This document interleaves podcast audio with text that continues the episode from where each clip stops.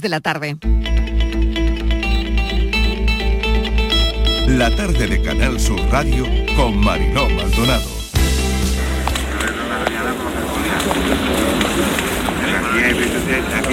Hay un parón en la negociación de este convenio.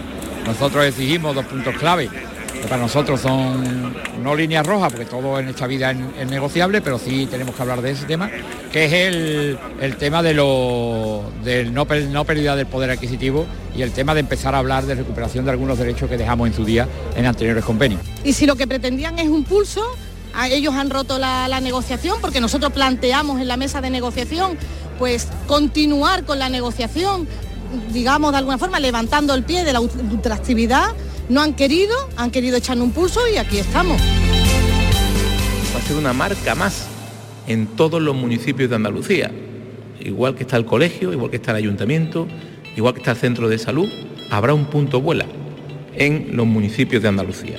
Andalucía vuela es la estrategia con la que Andalucía va a impulsar la transformación digital de toda su estructura.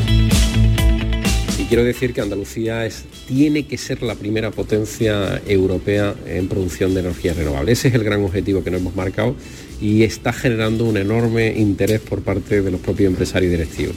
Decir ahora mismo que hay mil proyectos de energías renovables en Andalucía por un, con un impacto económico de 23.000 millones de euros y que supondría unos 70.000 puestos de trabajo. La cuestión es que el presupuesto para el Partido Popular está siendo un instrumento de confrontación fundamentalmente con el Gobierno de España, necesitamos más recursos y tal, cuando realmente el problema no es el presupuesto, el problema es que no se está gastando el presupuesto que viene, en este caso de Madrid, y los andaluces deben saberlo. Hay dinero para sanidad y sin embargo hay muchas carencias en la sanidad. 95% de los productos son de cercanía y el pescado también es de Mercasevilla y de desabastecimiento en realidad no hay. Los precios están subiendo, llevamos varias semanas. Falta género, yo no noto falta de nada. Los pescados más caros, el marisco, se nota más. Las merluzas siempre he vendido a 4 o 5 euros, están a 8, 9, 10, 12. Subido, lo más grande. Es que hoy, este año, por ejemplo, un kilo de naranja vale el doble que el año pasado. Y todo dejamos atrás esa oscura etapa, pero Carrusel Taurino, además de haber estado manteniendo viva esa llama, ha estado también desempeñando un papel fundamental en la defensa de la tauromaquia y va a seguir haciéndolo en estos tiempos convulsos. La tauromaquia como una de las señas de identidad principales de nuestra tierra.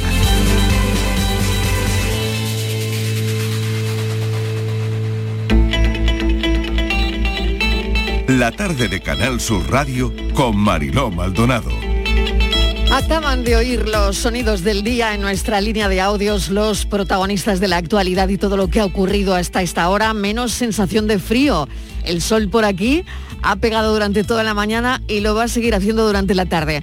Andalucía se escapa de la sexta ola. Los datos, 289 positivos, 100 más que el martes anterior. La incidencia ha subido nueve décimas. Tenemos 37 con dos casos por cada 100.000 habitantes. Los países europeos con peores indicios de vacunación son los que están viviendo ya una nueva ola de la pandemia. Leve repunte en la incidencia en nuestro país, vamos por los 60 casos por cada 100.000. Hoy Francia va a presentar una estrategia para esta futura sexta ola. Hay países que empiezan a adelantarse, a reaccionar pero todo tiene que ver, como les decía anteriormente, con la tasa de vacunación de personas no vacunadas. ¿Cuánto dura la inmunidad? Es la pregunta que nos hacemos. En cualquier caso, trataremos de buscar respuestas pendientes de que los que faltan por vacunar se vacunen y también muy pendientes de los ensayos de la vacuna española. Fíjense, España sufre la segunda mayor caída en la esperanza de vida de la OCDE. Ha bajado hasta los 82,4 años. En el año 2020 se redujo 1,5 años debido a la elevada mortalidad durante la primera ola de la pandemia, solo superado por Estados Unidos. Son datos que hemos recibido en nuestra redacción del informe bianual sobre la situación sanitaria en la OCDE que acaba de presentar esta organización. Ya saben que el titular es que España sufre la segunda mayor caída en esperanza de vida.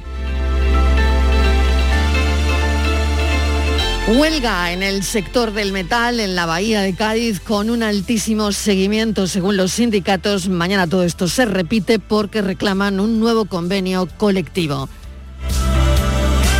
Recta final del año y todos los territorios de este país prácticamente negociando los presupuestos. Seguimos hablando también de la hucha de las pensiones.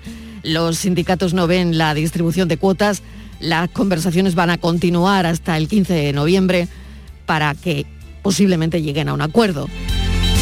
Lo que va a cambiar mañana es el impuesto de plusvalías. Hablamos también de transformación digital en Andalucía. Lo han oído en nuestra línea de audios.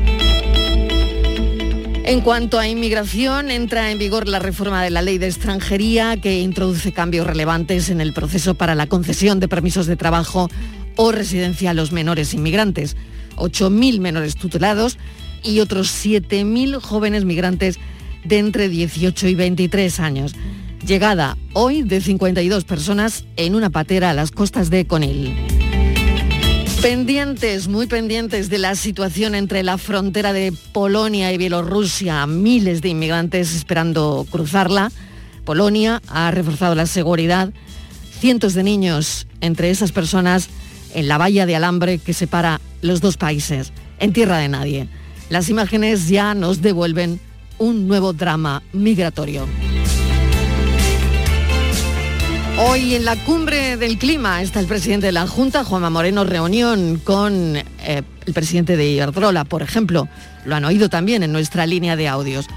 46 millones de sanitarios han firmado una carta para que los dirigentes del mundo se comprometan en Glasgow a mejorar la calidad del aire que respiramos, que mata a 7 millones de personas al año en el mundo. Bienvenidos a la tarde.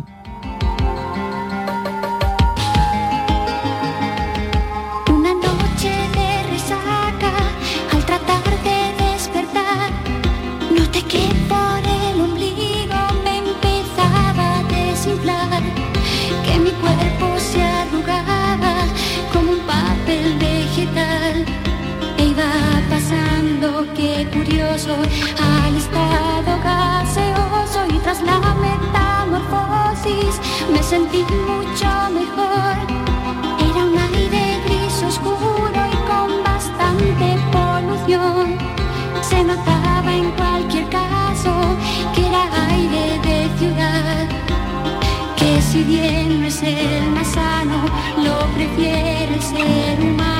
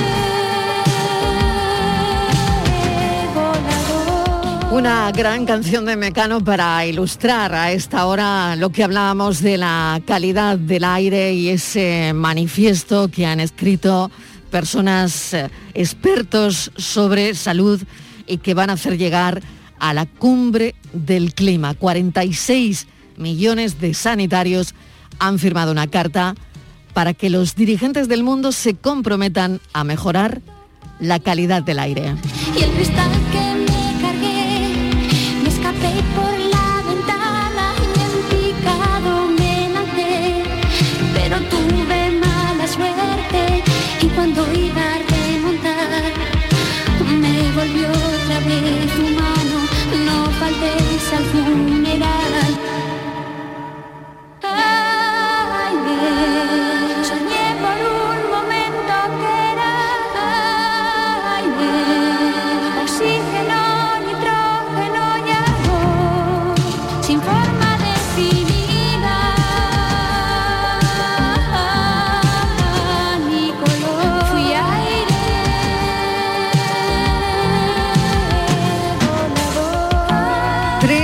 3 y 11 minutos de la tarde y hay estudios que hablan de una próxima sexta ola del virus en nuestro país entre los meses de diciembre y enero.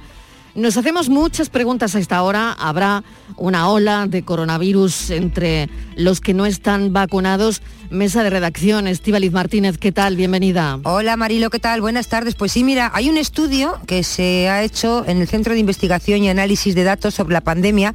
Es un instituto puntero en el mundo que depende de la Universidad de Washington. Desde allí nos llega este estudio, que es quien dice que se prevé una sexta ola en España. No tienen claro, Mariló, si será en diciembre o en enero. ¿Por qué? Porque va a depender un poco en función de las medidas de protección que se mantenga durante estos meses, que vienen marcadas por el frío, que eso ayuda a que el virus se contagie más porque estamos menos tiempo en la calle, más en espacios cerrados y también por las fechas navideñas donde nos vamos a reunir, ¿no? Eh, ¿qué, preocupa, Mariló? Bueno, pues que nos relajemos en el uso de mascarillas y esas interacciones eh, sociales. Desde este instituto, Mariló, se advierte eso que España va a sufrir esta sexta ola, Dice que va a haber un número de contagios mm, algo similar a lo que se dio durante la quinta ola y pronostican, dice, si hay relajación de mascarillas y hay mucha interacción social, podría empezar en la segunda quincena de noviembre de este mes, o sea, lo tendríamos ya a la vuelta de la esquina, si vemos que está subiendo un poquito la incidencia, y alcanzaría las cifras máximas eh, pues a finales de diciembre. Ahora bien, si se toman las medidas oportunas, que nos utilizamos mascarilla, que no nos juntamos en espacios cerrados mucha gente sin mascarilla, pues quizá este pico de la ola se reduciría muchísimo los contagios y se retrasaría hasta finales de enero. Eh, también, Mariló, eh, bueno, hay que decir que en España el porcentaje de vacunas es altísimo, muy alto, y que hay aproximadamente unos 5 millones de personas sin vacunar. Lo que no sé si cuando se habla de esta sexta ola sería para todos o para estos 5 millones de personas que están sin vacuna. ¿Quiénes serían más vulnerables al virus? Vamos a preguntárselo a Javier del Águila, es epidemiólogo, experto en medicina preventiva y de salud pública. Doctor del Águila, bienvenido, gracias por atender nuestra llamada. A vosotros una vez más por invitarme. Muy buenas tardes. Bueno, pues tenemos que volver a llamarle porque, claro, tenemos ciertas dudas con todo esto que está ocurriendo, como es lógico. Y nos gustaría saber, doctor del Águila, pues esa pregunta que acaba de plantear mi compañera Estíbaliz. ¿Habrá una ola de coronavirus entre los que no están vacunados o esto va a llegar más allá, va a afectar al resto? Bueno, es esto como casi siempre que hablamos de temas de incidencia, de pronósticos a corto o medio plazo, el principal mensaje siempre es mucha cautela. ¿Qué quiero decir con esto? Cuando hacemos estudios que proyectan eh, cómo van a comportarse las ondas epidémicas, em, todos esos estudios matemáticos parten de la base de que nosotros, bueno, conocemos una serie de condiciones que el, que el virus va a cumplir. Sin embargo, ahora eh, lo que estamos en España es en un escenario totalmente distinto gracias al nivel de cobertura vacunal que tenemos en nuestro país. Y es que no sabemos qué sucede con el SARS-CoV-2 eh, cuando se encuentra con una población vacunada casi en un 90% de la población diana, que es eh, un porcentaje de los más altos del mundo y que es lo que está marcando la diferencia en gran medida en nuestro país con respecto eh, de todas las olas europeas que estamos empezando a ver. Por tanto, cualquier estudio que pretenda eh, pronosticar qué es lo que podría pasar a medio plazo, pues hay que tomarlo siempre con muchísima cautela. No sabemos si esa ola va a suceder, eh, sí que está claro que sabemos ya con todos los datos de la pandemia que la vacuna protege a las personas que están vacunadas, quizá no de la infección, es decir, no de contagiarnos el virus, pero desde luego sí de desarrollar la enfermedad grave. Tenemos información de una cantidad muy importante de países, información de calidad, información desde luego eh, que ha sido publicada y revisada, con lo cual es una información que sabemos.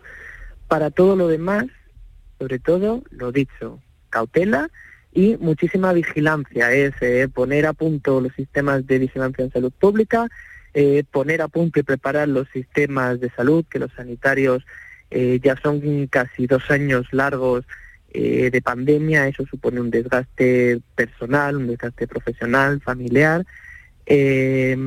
ponernos a puntos, intentar mantener a las plantillas reforzadas y preparadas para en caso de que aumenten las necesidades y tener los sistemas de información también eh, con capacidad para analizar lo más al día a día posible la información que nos vaya llegando del aumento de casos, sus características y bueno, eso es lo que nos va a permitir tomar una respuesta temprana y adecuada a la situación. Hoy hablábamos también de la vacuna española. ¿Podría suponer el hecho de que esa vacuna estuviese pronto, eh, no sé, podría frenar aún más la sexta ola, teniendo en cuenta que las personas que quedan sin vacunar, desde luego lo hicieran, ¿no? Hombre, sería, sería perfecto.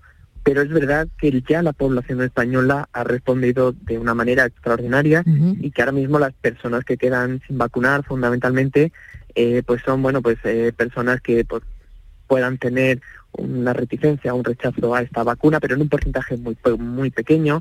Eh, personas que a lo mejor a las que cuesta desde los sistemas sanitarios acceder más a ellas, quizás pues situaciones bueno, de desamparo social, exclusión, que son situaciones que, que, suceden, que conocemos en general dentro de la vacunología. Y también, pues bueno, las personas de menor edad en la cual pues todavía queremos mm, más datos. Pero en general, la población española ha respondido de una forma ejemplar en todo el mundo a este llamamiento a la vacunación sin necesidad de hacerla obligatoria ni de, ni de establecer eh, restricciones legales mm, para mm, para motivar a vacunarse como puede pasar en el resto de Europa. Así que por ese lado yo estoy muy tranquilo. Por otro lado, doctor, ¿cuánto dura la inmunidad? Es otra pregunta que, que nos hacemos porque bueno, una va haciendo los cálculos por lo que está ocurriendo en Europa, ¿no? Francia, hoy mismo. Sabemos que va a presentar una estrategia para eh, esa futura sexta ola que ellos todavía no tienen, pero que sí, en cambio, parece que la tiene Alemania y puede ser que hayan tardado en reaccionar, no lo sé, pero todo tiene que ver, desde luego, eh, lo que hablábamos antes con la tasa de vacunación. Por lo tanto, la pregunta, ¿cuánto dura la inmunidad? Si llegara esa sexta ola a nuestro país, los que se vacunaron en enero, eh, pues que pienso en los sanitarios, en, vosotros, ¿no? Ya no tendríais inmunidad, ¿no? Pues ahora mismo lo máximo que podemos conocer, si nosotros empezamos a vacunar en enero de 2020, Estamos en noviembre, han pasado 10 meses completos, pues solo tenemos información de esos 10 meses, de esos 10 meses. No podemos saber realmente qué es lo que va a pasar después. Lo que sí podemos hacer es, bueno, continuar realizando los estudios pertinentes para ver cómo, cómo se comporta el sistema inmunitario. Pero esos estudios son también complejos. No basta simplemente con medir, por ejemplo, el número de anticuerpos circulantes. Existen muchos más factores inmunitarios. Entonces, responder a esa pregunta eh, nos, falta, nos va a faltar todavía tiempo e investigación. Por otro lado, con respecto a las terceras dosis, que es un tema que está también muy en auge, eh, creo que todos los países occidentales tienen que plantearse muy seriamente eh, que no solamente el porcentaje de tu población cubierta y el número de dosis importa, sino que tenemos países en todo el mundo eh, con tasas vacunales absolutamente vergonzosas y ridículas, y no porque no sean capaces, sino porque hemos acaparado las vacunas nosotros, que somos los países con el potencial económico. Eh, lo que hemos visto a lo largo de esta pandemia es que las variantes aparecen en cualquier país del mundo y no conocen de fronteras. Por tanto, ¿de qué nos sirve estar vacunando con terceras, cuartas, quintas, sextas dosis a nuestra población cuando lo que no estamos previniendo a nivel global es la aparición de esas nuevas variantes que podrían tirar por tierra todo el efecto de la vacuna? Si ahora aparece una variante que reduce la eficacia vacunal a un 20, a un 30 o a un 10%, no nos sirven de nada todas las dosis que queramos. Todo el esfuerzo habrá sido en vano. ¿Por qué? Por no haber tenido la suficiente amplitud de miras y sobre todo una perspectiva de salud global y de equidad. Sin duda, sin duda, doctor. Bueno, vamos a, preguntarle también por otro asunto que me parece, bueno, pues interesante, ¿no? Y es eh, saber si esa sexta ola llegase a nuestro país, eh, cómo afectaría también a los, a los niños, ¿no? Eh, en, en, nuestro caso, no están vacunados, solamente de, en Estados Unidos han empezado a vacunar de 5 a 12 años. ¿Qué ocurriría en, nuestro país siguen sin vacunar? Es verdad que en esa primera hora vimos que eh, no eran vectores, ¿no? O al menos eso es lo que se nos comentó, ¿no? Entonces, ¿qué pasaría con, los niños? Pues, eh, aunque es muy aventurado eh, hacer pronósticos, pero lo que sabemos del virus desde el principio de la pandemia es que los niños, eh, sobre todo a más corta edad, son los que se ven eh, menos afectados, los que en caso de infectarse desarrollan menos casos graves de la enfermedad. afortunadamente, además, las tasas de mortalidad en ellos son tremendamente bajas, por suerte. Eh, me recuerda también un poco el escenario del año pasado cuando estaba comenzando el curso escolar, donde también, pues bueno, la gran preocupación es los niños todos juntos en las aulas, en los recreos, eh, y bueno, vimos que tampoco eh, fue ningún desastre, ni muchísimo menos. Entonces, pues, lo que cabría esperar en caso de que el virus volviera a circular, igual que sucedió este verano, mm. los casos eran eminentemente en personas más jóvenes, donde en aquel momento la cobertura vacunal era menor. Por tanto, no sería de extrañar que viéramos otra vez aumentar los casos en, los chicos de esta edad. Otra cosa es qué traducción vaya a tener eso.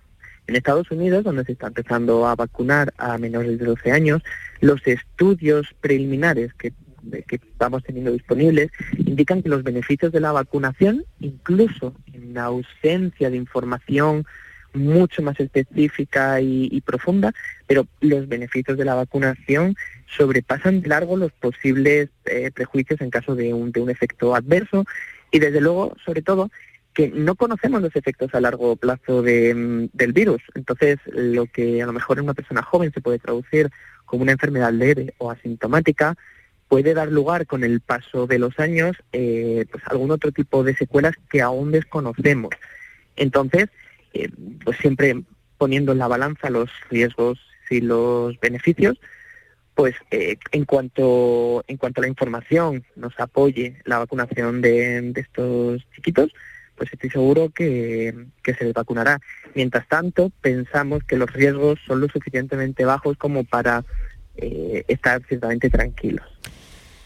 Estivaliz, no sé si tienes algunas cuestiones más que abordar con el doctor del Águila. Adelante, por favor. Hola, buenas tardes. Eh, simplemente, bueno, comentarle que creo que fue ayer cuando el director de la Organización Mundial de la Salud en Europa elogiaba, felicitaba a España por la gestión de la pandemia y también por cómo el alto índice de, vacunados.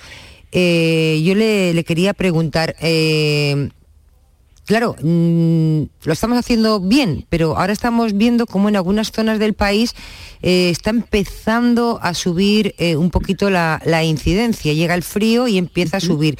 Y esto eh, ha, generado un poquito de miedo, de miedo en los, en los ciudadanos. Mm, esto lo que nos hace es pensar para volver a lo que ya conocemos, la mascarilla, la prudencia o es que tenemos que ir preparándonos porque puede venir una sexta ola como las que ya hemos conocido anteriormente? Mm. Yo siempre prefiero errar del lado de la cautela y que esto nos sirva como una llamada de atención de que la pandemia no ha terminado. Es verdad que hemos logrado aquel objetivo principal que teníamos todos en mente, que era alcanzar la, cobertura vacunal. Eso no significa que el virus haya dejado de estar entre nosotros, eh, circulando, eh, que también eh, pues se produzcan entradas de variantes internacionales. Entonces, esa cautela todavía la tenemos que tener y probablemente la tengamos que mantener durante un tiempo indefinido. ¿En qué medida se traduce eso? Pues mascarillas, restricciones sociales, eso será otro tema y se tendrá que ir discutiendo porque, bueno, los escenarios son cambiantes, pero sí que sirve muy bien como, como llamada de atención. Y doctor del Águila, hemos conocido hace un rato el informe bianual sobre la situación sanitaria de la OCDE que acaba de presentar y fíjese, ¿no? La esperanza de vida ha bajado en nuestro país hasta los 82 con, con cuatro años, eh, debido ¿no? a la elevada mortalidad durante la primera ola de la pandemia. Hemos ido dolorosamente bajando puestos. Sí, la verdad es que llevábamos eh, años, eh, décadas incluso, con la esperanza de vida en aumento, como una señal de una clarísima mejora de, de las condiciones de vida, particularmente en España, que siempre ha estado, eh, cuando no en el top 1, en el top 2, junto con Japón, de los países más longevos del mundo entero. Eh, pues bueno, este, este mazazo, eh, pues confiemos en que sea un, un, hecho puntual y que con el paso de los años se recupere, sobre todo en la primera ola, donde las personas mayores se vieron tristemente eh, afectadas de sobremanera, sobre todo con las, con las residencias, pues eh, probablemente ahí radique la causa de esta, de esta disminución, que también la hemos visto, por cierto, en todos los demás países del Mm. mundo, con lo cual, pues bueno, también tiene que ver con cómo se calcula esta, esta, esta indicación. Sucede también en épocas antiguas de grandes epidemias o de, o de bueno, otro tipo de enfermedades o calamidades, en casos de guerras, también se, se ve, aunque bueno, en ese caso por otros factores. Pero lo importante es que una vez superemos esta crisis, pues bueno, continuemos eh, con, mejorando nuestras políticas en, en, salud y mejorando la salud de, de nuestra población y nuestros ciudadanos. Doctor del Águila, muchísimas gracias, epidemiólogo, medicina preventiva, experto en medicina preventiva y salud pública. Gracias, un saludo. Oh, no, muy grande a vosotros, gracias por invitarme. Cambiamos de asunto, un asunto que también duele y mucho. La madre de la menor violada y agredida salvajemente la pasada semana en Igualada, en Barcelona, durante la noche de Halloween, me comentan que era la primera vez que salía tan tarde, además, bueno, tremendo. Ha escrito otra carta, en este caso la destinataria era la ministra de Igualdad hace días que escribió también esta madre al presidente del gobierno, a Pedro Sánchez Estíbaliz. Sí, Mariló, eh, hace tiempo, efectivamente, hace unos días escribía a Pedro Sánchez pidiéndole que endurezca las penas, que esto no puede seguir así y ahora también lo hacía a la ministra de Igualdad por un tuit que, que escribió donde decía eh, la ministra, la mujer de 16 años a quien han violado en Igualada, ¿no? Tiene nuestro apoyo, esperamos su pronta recuperación con el acompañamiento y reparación necesaria y la madre dice que no es una mujer de 16 años, que es una niña y que no se repara, que se repara una muñeca, su hija no. Esta mujer, Marilo, además ha escrito también una carta que ha difundido también por los medios de comunicación, donde dice, es una especie de, de carta, de comunicado, eh, ya no va dirigida a ningún miembro del gobierno, que dice que su hija va a quedar marcada para siempre. Dice ella, que no está en condiciones de nada, dice, me he venido abajo, estoy sacando todo mi dolor. La, la, mujer dice que, dice, explica, dice, mi hija quedará marcada para siempre y lo pasará muy mal. Yo estoy sin vida. He tenido, dice ella, que leer y escuchar que la culpable de tan terrible violación e intento de homicidio soy yo por dejar ir a mi hija a una discoteca. Dice, si se aplica una ley dura, se acabaría la mitad de los delitos que existen hoy en España. Recordamos, Mariló, esta joven, esta violación salvaje de momento no se ha detenido a nadie. ¿eh? A esta chica de 16 años en Igualada se continúa buscando a esos culpables de ese terrible suceso. Esos son los culpables. Efecti Esos son los culpables. Efectivamente, Exacto. efectivamente. Y ella sí podemos decir que sigue todavía en el hospital, Marilo que bueno, pues sigue ingresada con una fractura craneal y múltiples desgarros que están intentando recomponerla, pues me imagino que con todo el cariño y la mejor manera que puedan, ¿no? Desde luego, es tremendo y las secuelas son tremendas. Y, bueno, vamos a hablar de esto con María Calvente, es psicóloga clínica, especialista en abusos sexuales, Sobre todo, desde luego, me parece que la manera en la que se está llevando esto, bueno, por alguna parte, ¿no? De la sociedad es terrible, culpando a la madre. Además, María Calvente, ¿qué tal? Bienvenida. Hola, buenas tardes. No es la forma, desde luego. ¿eh? ¿Cómo? Que no es la forma, ¿no? De culpar a la madre para... Bueno, eh, me parece que allí si hay culpables sería, bueno, eh, el tema es amplio, es delicado, Claro. Tiene muchos matices, pero de luego los culpables son los que realizaron directamente los que realizaron Exacto. esta agresión tan fortísima, porque no fue solamente una violación, fue una agresión a toda su persona en toda regla, donde la dejaron prácticamente, o sea, es que le, eh, también le, le golpearon el cráneo, o sea, un poco más, y la chica no, no sobrevive. Mm. María, ¿cómo, ¿cómo sale una familia de esto? ¿Cómo sale ella de esto? Bueno, es, que es un tema complejo y delicado porque una agresión de estas características, donde además por lo que por lo que yo sé por las noticias, ¿no? Eh, la chica no recordaba, ¿no? No sabemos si ha tenido algún tipo de De amnesia, claro, o el golpe. sí, puede ser dos cosas, bien desde la Mm. parte fisiológica, que tenga algún tipo de lesión craneal. Mm. y que sencillamente porque está en estado de shock, que es lo más probable, o que se junten las dos cosas, la lesión craneal y el estado de shock. ¿Sí?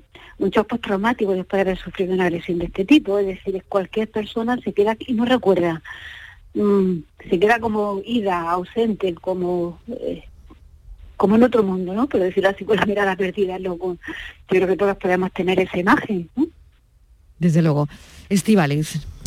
Sí, eh, yo quería, María, eh, preguntarte, eh, bueno, mm, habrá que ver cómo evoluciona poquito a poco, primero físicamente, que se recupere, que salga del Exacto. hospital, y luego ya, bueno, pues será tiempo para tratarla de esos daños psicológicos, ¿no? Pero también el entorno, el entorno es muy importante, el entorno de cuando esta jovencita eh, vuelva a su casa, esta niña, como dice su madre, eh, vuelva a su casa, también la gente que, que- que la va a rodear, familiares y amigos, hay que estar preparados para recibir y saber estar. ¿Cómo te tienes que... ¿Qué tienes que hacer? Porque también yo creo que la madre tampoco sabe qué va a hacer, porque aparte de darle todo su cariño y su amor, que es lo que le va a salir del alma y del corazón, pero claro, la actitud es muy importante. Sí, yo creo que, esta, que la madre de esta chica, ¿no? de esta joven o adolescente, no es una niña, no se puede, por ejemplo, decir esta niña porque se la está infantilizando, se la está dejando sin recursos, sin sus propios recursos, ¿sí? sino tratarla pues como lo que es una joven de 16 años o un adolescente de 16 años. ¿sí? Y antes de empezar con el tratamiento psicológico con la niña, creo que esta familia, en especial la madre, necesitaría un asesoramiento, ¿bien? una terapia donde se le pueda indicar como unas pautas, una forma de comportamiento, una forma de acogida con esa hija, ¿bien? que necesita ese cariño, como muy bien decir, con todo su corazón, con todo lo que ella pueda, ¿bien? pero no sobreprotegerla, porque al sobreprotegerla se la está, mm, se le están quitando recursos propios que puede sacar. ¿bien? Sino lo que te ha pasado es fuerte, es importante, es muy serio, pero aquí vamos a salir adelante. No vale eso de va a quedar marcada de por vida. Claro, Lógicamente, claro. una agresión así de por vida va a quedar. Va a quedar, como yo le digo a mis pacientes, una cicatriz. Mm. Lo mismo que queda una cicatriz que queda una herida abierta. Y eso va a depender mucho de la actitud familiar y de la red de apoyo que tenga en su entorno. Claro. Y en la red de apoyo entra familia extensa, entran amigos, entran compañeros, entran profesores. Claro, lo único, lo único, María, es si verdaderamente contamos con esa red de apoyo. Si verdaderamente en este país eh, se tiene esa red de apoyo para una adolescente, para una chica que ha vivido todo esto, ¿no? Eh, por otro lado, eh, también creo que para la familia el hecho de que no haya ninguna detención esto ahora mismo pues eh, probablemente empeore la, la situación. Una chica que sale de marcha, que en, en- en la discoteca, como todas las chicas eh, de esa edad, como todo el mundo, a- e interactúa con varias personas, ¿no? Se están investigando las imágenes de las cámaras de seguridad de la discoteca eh, para ver si se puede reconstruir de, de alguna manera con quién charló, con quién estuvo hablando, en fin, con quién salió, ¿no? Eh, toda la noche parece que está grabada y, y eso es importante, ¿no?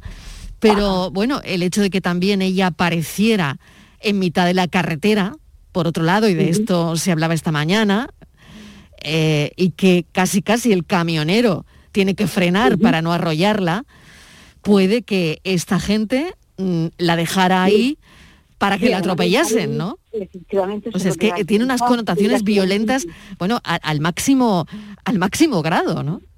Efectivamente, pero sí decía antes que no era solamente una violación, sino que era una agresión Claro. brutal en toda regla donde lo que parece que querían era pues eh, casi matar a esta chica o sin casi, ¿no? Mm. Porque la dejan desnuda, la dejan herida, golpeada por todo el cuerpo, y además en mitad de la carretera como para que el primer coche que vaya rápido o el primer salida Claro, atropelle exactamente. y, y desaparece. ¿bien? Entonces, es muy importante, o sea, la sociedad no está preparada para esto. Ni la española ni la de ningún lugar, porque además, o sea, si vemos las noticias siempre salen casos que son espeluznantes. ¿bien? Mm. Pero yo creo que, eso, que son fundamentales. El apoyo familiar en primer lugar. Si tú eres esos padres, asesorarlos bien, una terapia donde ellos además puedan expresar sus sentimientos de rabia, de dolor, de culpabilidad que también los pueden tener, porque la dejé salir, porque los reproches que se suelen hacer las personas son increíbles, son Mm. los magnifican, ¿no? Y si hubiera hecho y si no hubiera hecho esto otro. Claro, ¿bien? claro. Pero no es culpa de nadie, es culpa de, No, es de los culpa de los malhechores. De- Exactamente, Claro. Y- exactamente. Y, luego, pues, a mí me parece importante contactar con el colegio, con su centro educativo, Mm. ¿bien? Y que allí tenga una buena acogida por parte de los profesores, por parte de los compañeros. Hablarle también, dar un- unas pequeñas conferencias, unas pequeñas, mm, da igual, unas charlas donde los compañeros puedan saber cómo deben de tratarla, que es tratarla con mucho cariño, con mucha empatía, pero no con preguntas, no acosarla con preguntas, no acosarla con morbo Claro, y con claro. pasó, y- porque Terrible, eso sí. despierta mucho el morbo y además Claro. Lo que se lo que ocurre es que se suele revictimizar a la víctima Claro, que es claro. si le, se le lleva una vez otra vez otra vez Mm. a los hechos violentos sucedidos Claro, claro. los que además posiblemente ni los recuerde pues puede ser que también le dieran algún tipo de, de sustancia De sustancia, que también que- puede ocurrir, que también que puede no- ocurrir. Pues, exacto. Mm. Pero lo importante es acogerla con muchísimo cariño, con muchísima empatía, respetarle su tiempo, no obligarla, ni forzarla, ni condicionarla a hablar, a que cuente lo sucedido una vez, otra vez, otra vez, eso hay que evitarlo. Si es posible, si tiene alguna amiga más especial o alguna persona más especial, más cercana, hablar con esa persona como para también indicarle cómo puede tratarla mejor, para que se sienta más a gusto, eso es fundamental. ¿Bien? Que ya tenga como personas especiales a las que pueda acudir. Mm. Por supuesto, su terapia en el momento en el que ella esté preparada. Sí, ¿bien? esperemos que, Protegerla, pero Claro. no sobreprotegerla, porque sobreprotegerla significa que ella no crece. claro, protegerla. Para buscar los propios recursos que ella tiene, porque toda persona, todo Claro. ser humano tiene sus fortalezas, y reforzar esas fortalezas, esos puntos de apoyo, y al mismo tiempo pues dejarle muy claro como lo que ha vivido es tremendo, es terrible, pero aquí tenemos dos opciones. Una, o quedarnos en lo sucedido, y bastante dignidad han dicho como para seguir así, ¿bien? O tirar hacia adelante con todas tus fuerzas, con toda nuestra fuerza que vamos a estar contigo, con todo nuestro apoyo, pero aquí hay que continuar. Pues tendrá el apoyo de el apoyo de la gente y el apoyo de sus amigos, seguramente. María, Cal-. María Calvente, gracias y un saludo. María es psicóloga clínica especialista en abusos sexuales. Gracias, un saludo. Un placer y lamentables noticias. Desde luego que lo es. Gracias, un saludo. Vamos un momentito a publicidad y a la vuelta la policía advierte de un fraude. CaixaBank envía SMS advirtiendo de que la tarjeta va a dejar de funcionar. Pero esto no es verdad. Vamos a contarlo enseguida. La tarde de Canal Sur Radio con Mariló Maldonado. También en nuestra app y en canalsur.es. Aquadeus, ahora más cerca de ti, procedente del manantial Sierra Nevada, un agua excepcional en sabor, de mineralización débil que nace en tu región. Aquadeus Sierra Nevada es ideal para hidratar a toda la familia y no olvides tirar tu botella al contenedor amarillo. Aquadeus, fuente de vida, ahora también en Andalucía.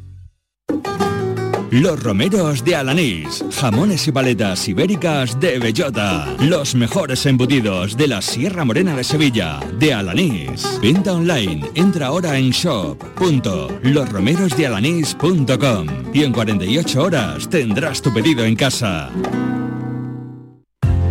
Para todos. El programa taurino de Canal Sur Televisión ya tiene disponible su línea de productos oficiales. El burladero, la cartera, el cinturón y muchos más que ya puedes adquirir de manera fácil y segura en la tienda del sur.es o llamando al teléfono gratuito 900-649-342. Repetimos, 900-649-342. Entra en la tienda del sur.es y conoce los productos oficiales de tu programa taurino favorito.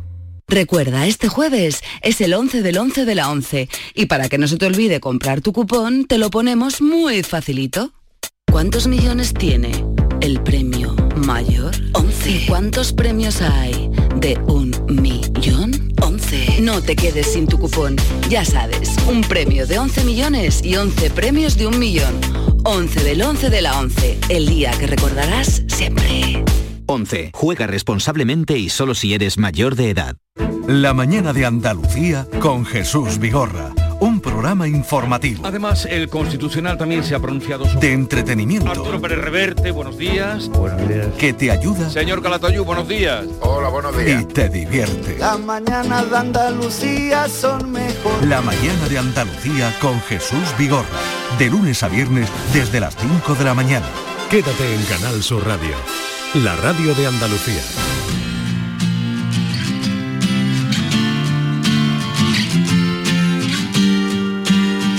La tarde de Canal Sur Radio con Mariló Maldonado.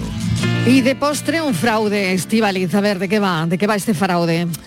Pues sí, Mariló, fraude, estafa y hay que tener mucho cuidado. Vamos a contar un caso concreto porque todos tenemos cuentas en, en, bancos, en diferentes bancos, y hay que tener cuidado porque nos puede llegar un mensaje, un SMS, eh, al móvil y la Policía Nacional está advirtiendo, Mariló, que esto es una nueva estafa, que en este SMS lo que te mandan es un link, eh, un enlace para que pinches te dicen que puede quedar tu cuenta inactiva, que tus tarjetas ya no van a servir, cualquier historia, ¿no? Y que tienes que activarlo porque pues te dicen que están activando el nuevo sistema de seguridad del agüello, que se te, te lían y que uh -huh. tienes que pinchar ahí con el logo de tu banco y todo. Tú pinchas y lo que hacen es quedarse con todo tu dinero.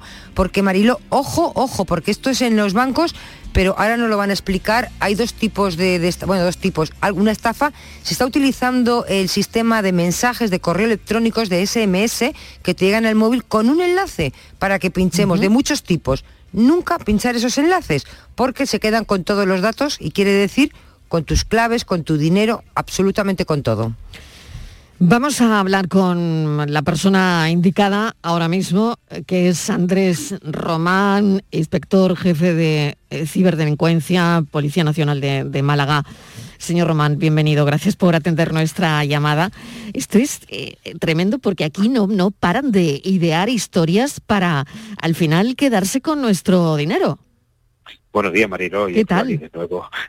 bien, bien. Mm. Mira, eh, bueno, no sé si lo hemos comentado con anterioridad. Eh, de la misma manera que, que, el virus, el coronavirus va sacando nuevas cepas a colación de, de, de, la entrada que habéis tenido en el programa, pues la delincuencia se va adaptando también, va mutando y evolucionando para encontrar aquellos puntos débiles de las víctimas que, que, que somos nosotros, todos uh -huh. nosotros, ¿no? Eh, en este caso, en este caso concreto estamos hablando de tres caras de una misma moneda.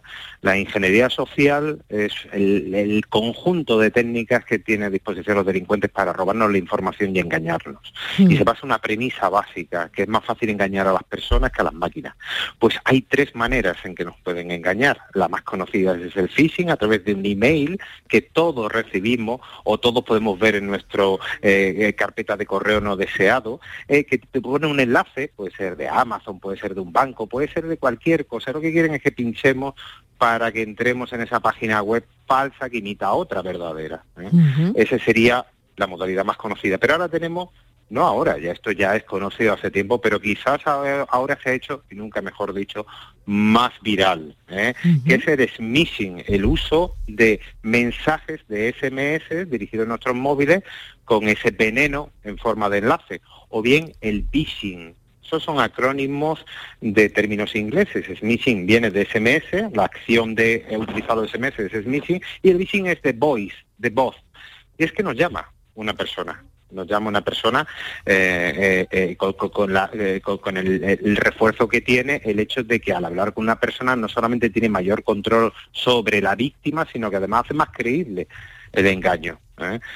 Eh, la combinación de smishing con la voz, es decir, SMS de la voz, es la novedad y está haciendo mucho daño entre los oyentes. Y es importante que sepan cómo están actuando. Porque aparte de utilizar SMS y voz, están utilizando una tecnología nueva que se denomina spoofing. Spoofing significa maquillaje. Qué barbaridad, qué, recibís- qué de temas, Estivaliz. No sé si para Sí. ti también es lo mismo, pero qué de, qué de palabras eh, nuevas que tenemos que, claro, memorizar y entender, ¿no? Como está comentándonos Andrés, claro. Lo importante es saber cómo funciona esto. Es decir, Sí, como claro. bien ha dicho Estebaris, podemos recibir un SMS. Un SMS que utiliza esa técnica de maquillaje en el sentido Mm. de que se nos encola con los que tenemos ya de nuestro banco. Imagínate, Banco Málaga. Nosotros trabajamos con Banco Málaga. Evidentemente estos ataques son dirigidos porque ya previamente han recopilado información. Información que está a disposición de los ciberdelincuentes en la web profunda y que se vende. Todo está y hay muchos datos, fuga de Facebook, fuga de bancos que no lo dicen porque afectan a su reputación. El caso es que hacen un ataque dirigido o, o masivo, pero normalmente puede ser, eh, suele ser dirigido. Recibimos un SMS y se encola con Banca Málaga. Pues pues le damos credibilidad, porque está después Claro. de todos los mensajes de Banca Málaga. De momento ya le damos credibilidad, pinchamos y pues, nos hacen unas preguntas, cedemos el usuario y la clave. Esa es la primera eh, nivel de seguridad. ¿Eh? de los dos que normalmente la ya lo tienen, claro que ya lo tienen, claro, ya lo Pero tienen. a continuación nos llaman una persona que amablemente se identifica y el mismo smartphone lo identifica como de Banca Málaga. Es que nos aparece en Increíble, la increíble, pantalla. es increíble. Esto es aprovechando la última tecnología que se denomina spoofing, que es maquillar tanto el SMS como la voz. Ya nos tienen ganado, porque además esa persona eh, ha sido anunciada previamente eh, por medio de un SMS. A veces, eh, o Margarita o Marilodal, eh, operaria, te va a llamar. Y ya estás entregado totalmente. Totalmente. Ha subido la- criminalidad, bueno, subió la ciberdelincuencia dentro de, de- Tendrá usted muchísimo trabajo, señor Román, ¿no? Pues la verdad que eh, tenemos cada vez más trabajo, porque desgraciadamente eh, todo lo digital, eh, eh, bueno, ya no es una promesa futuro, es una realidad presente. Las relaciones eh, comerciales, laborales, y más con la pandemia, lo que ha hecho es eh, eh, eh, catalizar y acelerar un proceso que era natural. Las mismas relaciones emocionales, no hablemos ya de, de los delitos contra las personas, ¿eh? que eso se, se ha incrementado y las últimas estadísticas de cibercriminalidad sí lo dicen. Concretamente en Málaga hay un 40% más de ciberdelitos respecto al año anterior ¿eh? y, y- y, bueno, en, en España pues eh, bueno hay estimaciones que dicen que la ciberdelincuencia está moviendo mucho más dinero ahora mismo que la droga. Qué barbaridad, qué barbaridad. Lo que pasa que, bueno, los bancos eh, eh, son muy reacios a ceder información porque afecta a su reputación. Eh, de este proceso, si quieres, retomando el hilo, porque me Sí, parece Sí, importante... tenemos tres minutos, como mucho, pero Ah, sí. Muy bien, pues te lo sintetizo muy rápido. Básicamente nos llama una persona y ¿qué obtiene? ¿Qué quieren de nosotros? Pues lo que nos llega a nuestro móvil, que son las firmas digitales. ¿Cómo disponen de este dinero? Pues este dinero rápidamente en criptomonedas, en transferencias rápidas que son inmediatas, que es el sueño de todo delincuente, tener rápidamente el dinero y que no deje rastro. ¿eh? Eh, consejo fundamental es invertir la iniciativa, que creo que ya lo dijimos en otro programa. No nos creamos nada. Si nos avisan por medio de SMS, email o voz de que tenemos un problema, no sigamos las instrucciones que nos dan, porque es una trampa que están tejiendo a nuestro alrededor. Paremos, respiremos y llamemos a nuestro banco para comprobar el hecho y tomar una decisión.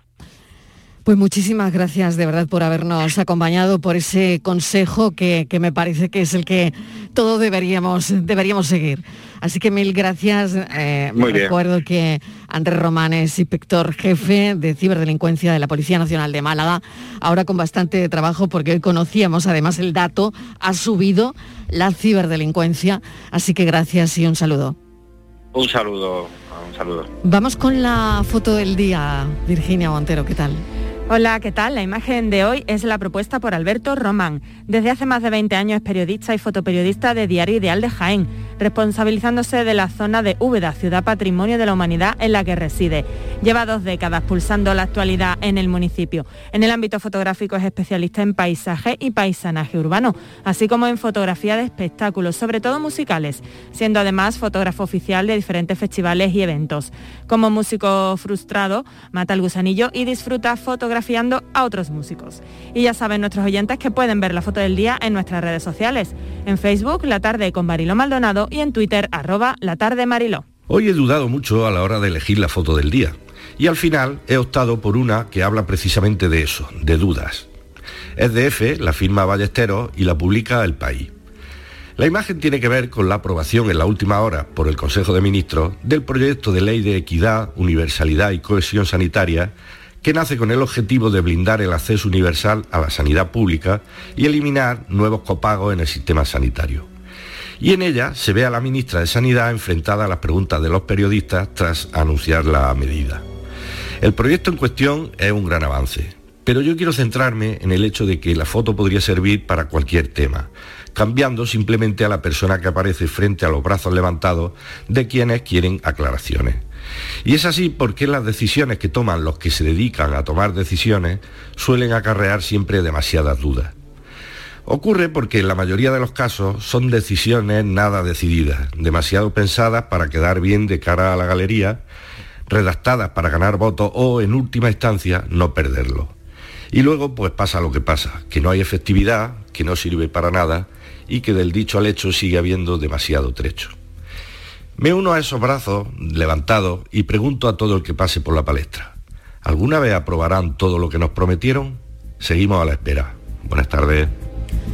La foto del día esta semana que se habla de la ley de equidad sanitaria, que no es válida para los socios de gobierno, para Unidas Podemos, porque no blinda, según ellos, el sistema a la medicina privada, a la privatización. La tarde de Canal Sur Radio con Mariló Maldonado. También en nuestra app y en canalsur.es. Vuelve al patio de la Diputación la muestra de la provincia. 10 ferias empresariales desde el 16 de octubre al 19 de diciembre. Cerveza artesanal, vinos y licores, joven empresa, mujeres empresarias, nuevas tecnologías, productos y sabores de la provincia. Te esperamos. Conoce tu provincia. Más información en la web prodetour.es. Diputación de Sevilla. Se cumplen 150 años del nacimiento de los Álvarez Quintero, compadre. Pues habrá que celebrarlo, ¿no? Claro que sí. Y qué mejor manera que en Sevilla, en el Cartuja Center. Durante todo el mes de diciembre. Entradas a la venta en la web del Cartuja Center y en el Corte Inglés. Navidad con los Álvarez Quintero. ¡Qué alegría! ¡Qué cachondeo! ¡Qué maravilla! OCU, la mayor organización de consumidores y usuarios de España, llega a Sevilla. Inauguramos oficina para conocer más de cerca los problemas de consumo a los que te enfrentas diariamente, informarte y ayudarte a resolverlos. Ven a visitarnos en calle María Auxiliadora 12 o llámanos al 955-250-361. OCU, la fuerza de tus decisiones. Trabajo en equipo. ¡Bien ahí los ocho! Compromiso. ¡Nadie se descompone! Esfuerzo. ¡Reviento cada palada! Sacrificio. Dicen que nunca se rinden. Constancia. ¡Sigo! ¡Sigo! Amor por unos colores. ¡Vamos, Betis! ¿Te lo vas a perder? Regata Sevilla Betis. Sábado 13 de noviembre. Desde las 10 y cuarto en el Muelle de las Delicias. Mientras duermes, hay mucha gente de radio. Gente que está viajando, limpiando, conduciendo, repartiendo, vigilando. Toda esa gente forma parte de un club y están en la mañana de Andalucía, el club de los primeros de Canal Sur Radio, con Charo Padilla. De lunes a viernes desde las 5 de la mañana. Quédate en Canal Sur Radio, la radio de Andalucía. La tarde de Canal Sur Radio con Mariló Maldonado. Estos son nuestros teléfonos 95 1039 105 y 95 1039 16. Ya tenemos preparado a José Carlos Cutiño, delegado de la OCU en Andalucía, para ayudarnos a saber más sobre nuestros derechos y deberes como consumidores. José Carlos, ¿qué tal? Bienvenido, ¿cómo estás? Hola, buenas tardes, ¿qué tal? Bueno, ¿con qué vamos, Virginia? Pues ya empieza Dame una, una sorpresa. Sí. ya empieza una Háblame de fecha algo bonito. Muy sensible, sí, la primera hora ha sido dura, ha sido dura. Ya empiezan unas fechas, como decía Marilo, especialmente sensibles porque aunque solo estamos a primeros de noviembre, ya estamos siendo bombardeados por publicidad comercial de cara a las Navidades. Pero antes tenemos otro asalto que es el Black Friday que aterrizó hace, hace solo unos años en nuestro país y parece que ha venido finalmente para quedarse. El 26 de noviembre es la fecha elegida por si no lo tenías en el Pues calendario. a- mira, lo voy a El con la 26. agenda abierta, lo voy a agendar ahora mismo. Ese es. Ya estamos recibiendo Hay por que, todas hay partes que empezar la carta a los Reyes, sé, el madre 26 mía. de noviembre. promociones y descuentos para o, ese o día. quien, eh, o a Santa Claus, no lo sé, Sí. quien, quien decida Claro, el claro, 24 eso ya pues el a 24, elección, a, a ele- elección. a elegir, a elegir. Sí. Eh, incluso no es solo un día, sino que ya hemos llegado a la Black Week, una semana completa. Pero no es oro todo lo que reluce y eso es lo que traemos hoy, Mariló, porque mm, una vez más la Organización de Consumidores y Usuarios ha descubierto que el año pasado los precios subieron un 2,6% de media. En vez de bajar, subieron. Según su estudio, en 2020 solo bajaron de precio el 19% de los productos frente a un 28% de ellos que subió de precio durante esta semana supuestamente de descuentos. José Carlos, hay que tener la cabeza muy fría ante estos reclamos.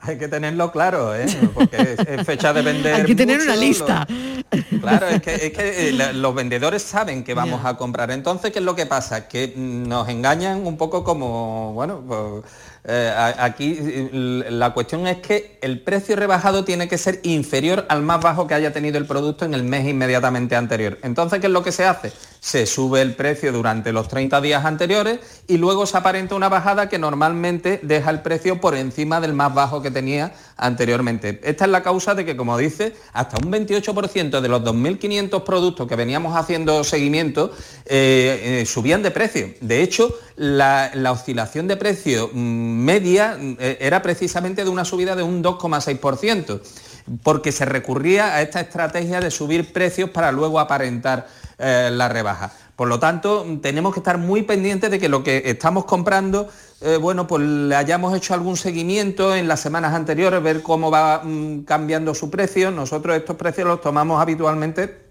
tanto de las tiendas virtuales como de las grandes cadenas comerciales que también tienen eh, venta online. Bueno, pues a- hacer un poco este seguimiento y comparar mucho, comparar mucho porque realmente este año además va a ser complicado, sabemos el problema que hay con los portes, con los fletes, sobre todo los productos que vienen de Asia, escasez de contenedores, eh, vamos a tener probablemente unas presiones en cuanto a los precios mayores. y Ya me estoy agobiando, ¿eh? De demora. José Carlos, ya me estoy agobiando. Bueno, pero para eso está la OCU, Mariló, que están monitorizando ya más de 2.500 productos, igual que hicieron el año pasado, para detectar posibles Oye, qué infracciones. interesante, ¿eh? Más de 2.500 productos. 2.500. José Carlos se dice pronto, ¿eh? Sí, y además tenemos en nuestra web un asesor de, de productos que permite hacer un, un seguimiento de la evolución de esos precios y hacer comparativa entre de- distintos establecimientos, con lo cual pues tra- también tratamos de ponérselo un poquito más fácil a quienes van a hacer compras precisamente al amparo de este reclamo ya totalmente asentado que es el Black Friday, que no es Black Friday, es Black, Wee- Black Weekend, Black Week, Black Month, eh, aquí estamos ya, eh, todo es Black. Pero bueno, Ya. algo que se llama Viernes Negro, como mínimo tenía que ponernos un poquito prevenidos, ¿no? ¿Qué productos fueron los que más bajaron de precio, José Carlos, el año pasado? Pues mira, el año pasado, por Porque no ejemplo, sabemos estaban- si, si va a estar en la misma línea. Estaban los móviles, pero, pero esto es, algo muy, muy coyuntural. También depende mucho de los productos de moda. Resulta que el año pasado, pues por ejemplo, eh, teníamos los que más bajaron fueron tostadoras, auriculares, teléfonos móviles, los wearables, es decir, la- los relojes eh, eh, inteligentes, los altavoces portátiles. Pero esto va por moda. Hay años que le toca a las barredoras estas inteligentes, otro año a las cafeteras de cápsula y el año pasado fue a las tostadoras, ¿no? Esto eh, realmente aquí lo que hay que estar más pendientes de las dinámicas en, conjunto del mercado y esas ofertas muchas veces que son gancho y que lo que tratan es de llevarnos a comprar en determinados establecimientos camuflando algunas gran- eh, con algunas grandes rebajas algunas importantes subidas. ¿Alguna cosa más, Virginia, incluso que, el que estudio tengas por ahí? Mariló incluso lo tienen por establecimientos, incluso el estudio que ha hecho la OCU, determinados establecimientos si suben, si suben son los que suben o bajan los precios. Pues eso es que muy también es muy interesante interesante. tenerlo en el radar, José Carlos, ¿no? Los establecimientos Desde que luego. suben, claro. Ahí eh, vemos como algunas cadenas, el caso de Milar, por ejemplo, el 87% de sus productos estaban rebajados, tienen 21 un 86, sin embargo había otros um, que realmente tenían un porcentaje muy, muy bajo de productos rebajados, incluso eh, más caros, casos de Worten, de Now, de Mirot, donde la mayor parte de sus productos estaban con un incremento de precios frente a los marcados en el mes anterior. Muy bien, bueno, pues hasta aquí. Eh, José Carlos Cutiño, mil gracias. Hasta la semana que viene. La verdad es que nos sirve de muchísima ayuda porque, bueno, es un norte al final con todo lo que está ocurriendo y con todo lo que está pasando. Pues Gracias, un saludo. Gracias a vosotras. un Virginia placer. Montero, hasta ahora. Hasta ahora. Y recordarle a los oyentes que después de las noticias nos tomamos un café. Hasta ahora.